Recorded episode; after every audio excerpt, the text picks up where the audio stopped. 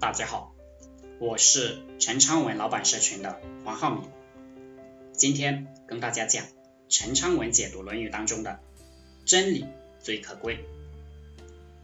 原文：子曰：“朝闻道，夕死可矣。”这句话在中国，只要有点文化的人，可以说是尽人皆知了。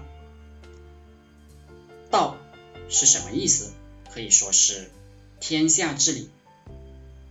儒家思想讲的道，一般指人，也就是说，一个人做到了这个人，那么这个人就算得道了。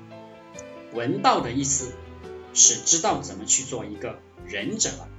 早上知道了做一个仁者，一个完美的人的方法，晚上死了也值。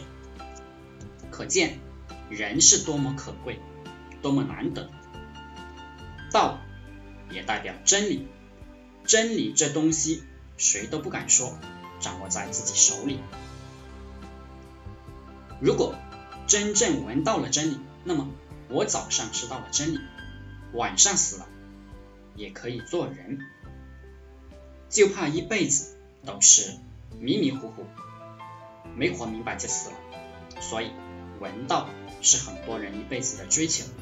你们看电影、电视剧里面那些高人，经常有一个环节，得到过后呢，很可能就直接作画了，也差不多是这个意思。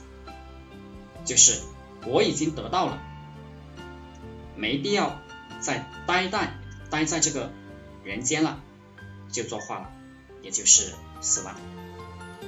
好了，今天就和大家分享到这里，祝大家发财。